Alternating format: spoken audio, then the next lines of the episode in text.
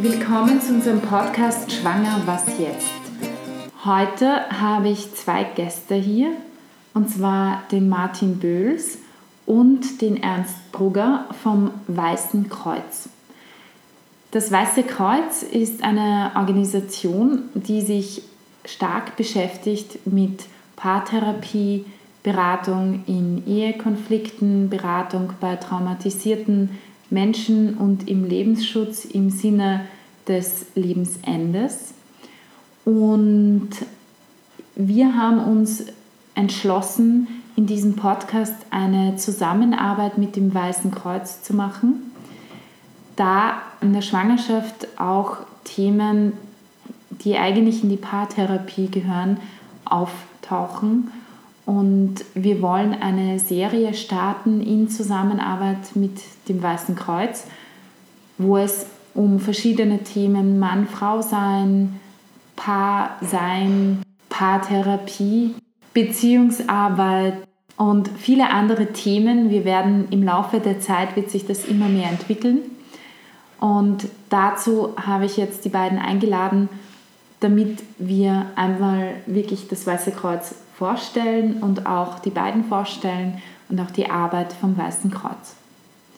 Martin, Ernst, wer von euch möchte gerne anfangen? Wir freuen uns sehr, dass wir hier sein dürfen. Danke für die Einladung und wir freuen uns sehr über die Kooperation mit euch und sind da einfach sehr gespannt. Und ähm, soll ich einfach so vorstellen oder möchtest du ja, stelle mal einfach vor und äh, genau. die Fragen ergeben sich dann eh. Genau. Also ähm, das Weiße Kreuz in Österreich gibt es jetzt ungefähr seit viereinhalb Jahren. Wir sind noch ein recht neuer Verein. Wir haben Schwerpunkte, wie du schon gesagt hast, also die ähm, Einzel- und die Paarberatung. Also Therapie jetzt nicht unbedingt, also wir sind weniger Therapeuten, aber Berater, aber wir können auch an Therapeuten ähm, weitervermitteln. Genau, und uns ist es einfach in erster Linie wichtig, äh, viel auch präventiv zu arbeiten. Also bevor es zu einer Krise kommt, ähm, bieten auch Seminare und Schulungen an und ähm, zum Beispiel auch Ehevorbereitungskurse, um wirklich da auch von Anfang an ähm, Beziehung zu stärken. Also wenn es losgeht, in der ersten Freundschaft schon praktisch und bieten wir solche Sachen an. Sehr schön. Und wie seid ihr selbst dazu gekommen? Wir sind schon viele Jahre in der Ehevorbereitung, äh, auch in der Kursentwicklung und äh, haben uns vor zwölf Jahren, zehn Jahren ja. Äh, entschieden, dass wir zusammenarbeiten in der Paarberatung, also Martin und seine Frau und meine Frau Brigitte und ich. Und so ist die, die Beziehung zueinander entwickelt worden oder gewachsen. Und das hat dann dazu geführt, dass wir die Notwendigkeit gesehen haben, einen eigenen Verein zu gründen.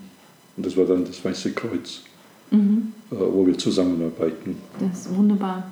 Und könnt ihr ein bisschen genauer reingehen, wie schaut so eine Begleitung von Paaren aus? Was für Paare kommen zu euch? Also im Bereich von Prävention haben wir Material entwickelt für die Begleitung von Paaren. Das nennt sich heute Together, früher EBK geheißen, Ehebeziehungskurse. Und das baut auf dem Prinzip auf, dass gute Verhaltensmuster gestärkt werden. Und dazu braucht es äh, Übungsmöglichkeiten. Und diese Übungsmöglichkeiten ergeben sich durch ein Mentorenpaar, das ein Paar begleitet, äh, damit ein Stück weit Unterstützung bietet und zusätzlich mit Arbeitsblättern arbeitet. Und das Paar kann an sich selbst in der Beziehung arbeiten durchs Ausfüllen der Arbeitsblätter. Ja durch Reflexion mit diesen Arbeitsblättern und dann die, die Einsicht durch das Mentorenpaar oder die, die Begleitung durch das Mentorenpaar, um gute Muster zu stärken und destruktive Muster zu verändern. Das wäre der präventive Bereich. Den machen wir für Vorbereiten, also Paare in der Freundschaft, vor der Ehe mhm. und auch in der Ehe.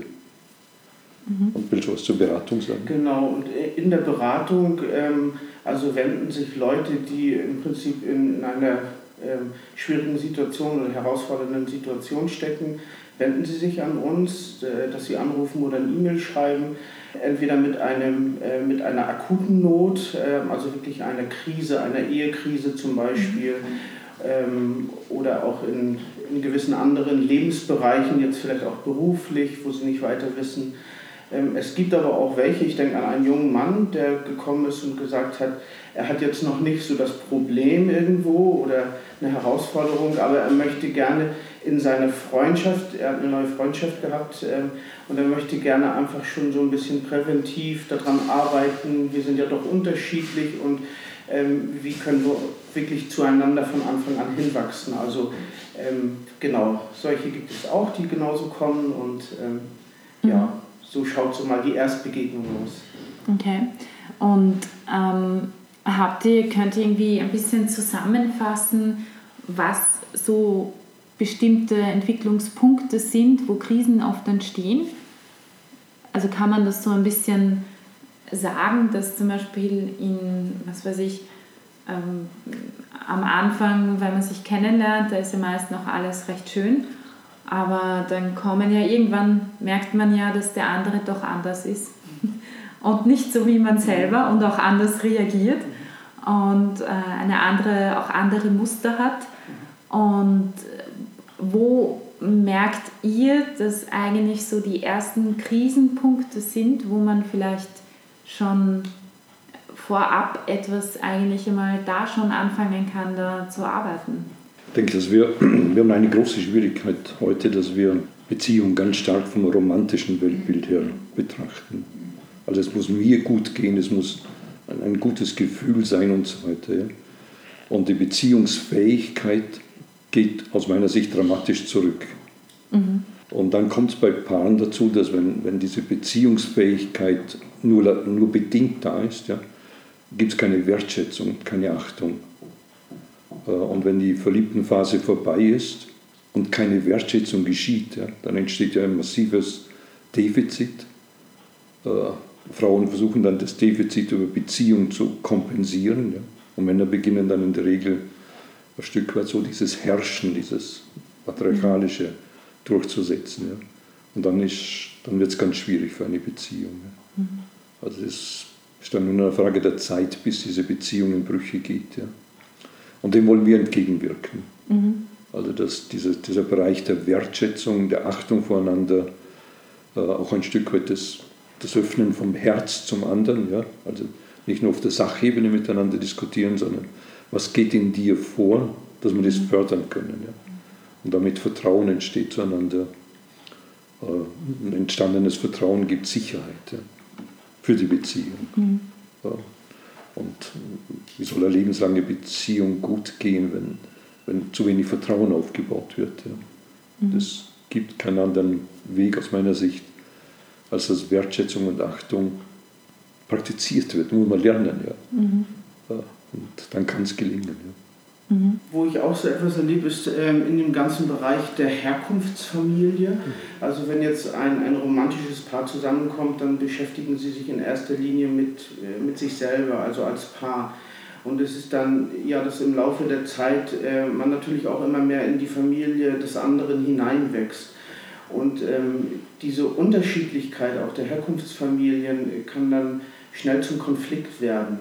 Ähm, also ich denke so, äh, Männer sind ganz schnell auch, die dann zwischen der Frau und der Mutter einfach stehen und versuchen wollen, irgendwie zu verbinden. Und ähm, genau, und ich glaube, da merkt man das schon auch recht früh, diese Unterschiedlichkeit. Und da wollen wir gerne auch unterstützen. Also das ist jetzt nur ein mhm. Beispiel. Okay. Mann und Frau sind ja unterschiedlich.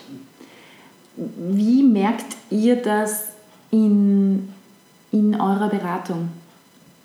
Die Unterschiedlichkeit. Die Unterschiedlichkeit zwischen Mann und Frau. Wie sie miteinander streiten. Gibt es da ein Beispiel dazu?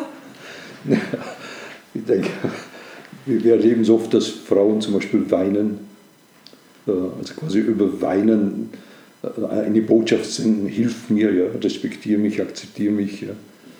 Männer beobachte ich mehr über ihre Härte, äh, also Position behaupten, Leistungen fordern, äh, sag mir, dass ich gut bin und so weiter. Ja. Also, da scheint es mir schon, dass diese Muster sehr, sehr eindeutig sind. Ja. Mhm. Aber damit auch die Schwierigkeit geben, dass einer den anderen nicht versteht. Ja.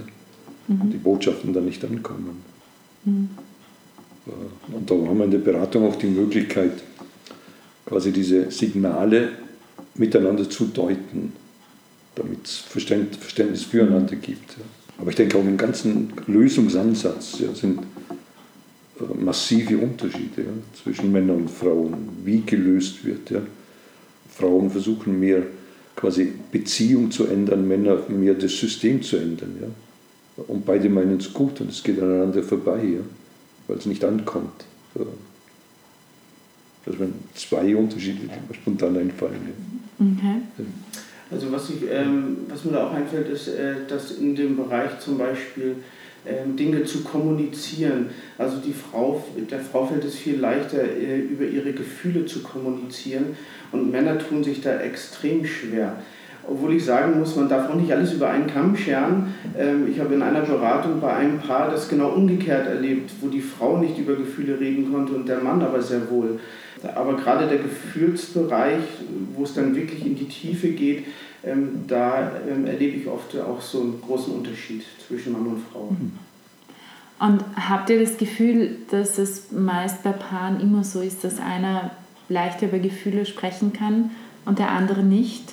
Jetzt ungeachtet dessen, ob das jetzt der Mann oder die Frau ist, also meist die Frau, aber dass das grundsätzlich so einer der Konfliktpunkte vielleicht ist, also sein kann? Ich denke, das hängt. Wir haben im Volksmund immer das, das Sprichwort gleich und gleich gesellt sich mhm. gern und Gegensätze ziehen sich an. Mhm. Ja. Und ich denke, Paare, wo zwei Gleiche zusammenkommen, die tun sich schwerer. Mhm. Paare, wo Gegensätze zusammenkommen, da läuft es automatisch. Aber noch nicht im Verstehen, aber im, im Ausdrücken, ja, weil die wehren sich. Gleich und gleich, die reden kaum mehr miteinander, ja, mhm. weil sie es ja ähnlich empfinden. Ja. Also haben einen Eindruck, dass, dass die, die muss man rauskitzeln. Okay. Ja, also die müssen quasi sich öffnen. Ja. Und die, die unterschiedlich sind, die müssen lernen zu verstehen, warum denk, tickst du so anders wie ich. Ja. Okay. War das Antwort auf die Frage? Es ist eine Antwort auf die Frage. Okay. Ich finde, ich find, äh, das ist sehr spannend. Das ist sehr spannend. Was wir ja immer wieder mitbekommen, ist, dass natürlich wenn ein Kind erwartet wird, ob wurscht, ob jetzt überraschend, also weil man es nicht geplant hat, oder geplant. Ähm, in beiden Fällen ist das so auf einmal so ein Schockmoment, ja? also manchmal im positiven, manchmal im negativen Sinne. Bei uns kommen ja oft die Frauen, bei denen es eher im negativen Sinne ist. Aber was wir immer merken in der Beratung, ist, dass da wirklich eine absolute existenzielle Frage geschieht, auch in der Beziehung. Die Frage ist dann, stehen wir wirklich zueinander oder nicht? Weil dieses Kind eine neue Verantwortlichkeit hineinbringt in eine Beziehung, nicht nur dem Kind gegenüber, sondern auch der Partner einander gegenüber. Wie erlebt ihr das? Ich würde unterscheiden zwischen Paaren, die jetzt ungewollt schwanger werden, mhm. und zwischen Paaren, die sich auf ein Kind freuen. Ja? Mhm. Ähm, das da verläuft der Weg, denke ich, grundsätzlich anders. Ja. Hoffentlich, ja. Wir haben auch die Erfahrung, dass auch Frauen zu uns kommen, die eigentlich seit einem Jahr daran gearbeitet haben, schwanger zu werden okay. und dann schwanger werden, endlich, und dann in absolute Panik verfallen, wie, oh mein Gott, jetzt, jetzt bin ich schwanger und wir kriegen auf einmal ein Kind und eigentlich passt alles gar nicht. Also wo oh, einfach Beziehungsthemen hochkommen, die vorher nicht äh, entweder negiert werden oder nicht wahrgenommen werden ähm, oder einfach verschwiegen werden, die durch die, durch, allein durch die Schwangerschaft auf einmal hochkommen, dass man merkt, okay, ähm, eigentlich wollten wir ein Kind, aber doch merken wir jetzt, sind wir auf einmal schwanger und jetzt fühlt sich das nicht so toll an, wie ich mir das eigentlich vorgestellt habe. Aber ich denke, da geht es mir darum, dass die Lebensumstände sich jetzt verändern. Mhm. Also aus zwei wird drei, ja. ja. Äh, Geld muss geteilt werden, es ist nicht mehr so viel da und so weiter. Die Umstände verändern sich. Ja. Mhm. Äh, und wenn ein starker Wunsch gegeben ist, wie du es gesagt hast, mit einem Jahr warten, ja, dann erfüllt sich dir, dann muss ich mit dem lernen umzugehen. Mhm. Ja. Aber da ist aus meiner Sicht ein stärkeres Potenzial da, dass man zurückgreifen kann. Das war ja der Wunsch. Mhm. Bei ungewollter Schwangerschaft bricht ja in der Regel ganz viel zusammen. Ja. Mhm. Äh, Zukunft, wie geht es weiter, äh, wie schafft man das Ganze, äh, wenn dann Herkunftsfamilien reinspielt, dass eine Frau nicht zum Beispiel nicht gewünscht ist, in der Herkunftsfamilie des Mannes, ja, erhöht das ja die Belastung. Ja. Wie gehen die mit meinem Kind um und so weiter, ja. Da ist vielleicht die Beziehung auch noch nicht ganz sicher. Ja, genau. Ja, ja. Dann, dann Hält mein Mann zu mir? Ja. Ja. Das sind alles Fragen, die, die müssen in der Beratung dann sukzessive miteinander geklärt werden. Ja. Mhm. Also in einem Bereich hätte man Ressourcen, die man nützen kann. Ja. Mhm. Im anderen Bereich habe ich den Eindruck, muss man Ressourcen aufbauen äh, und die Beziehung ins Zentrum stellen. Ja. Das war der erste Teil des Interviews mit dem Weißen Kreuz. Nächste Woche könnt ihr den zweiten Teil hören. Für heute wünsche ich euch aber einen wunderschönen Abend, eine gute Nacht, einen wunderschönen Morgen, wann immer ihr diesen Podcast hört.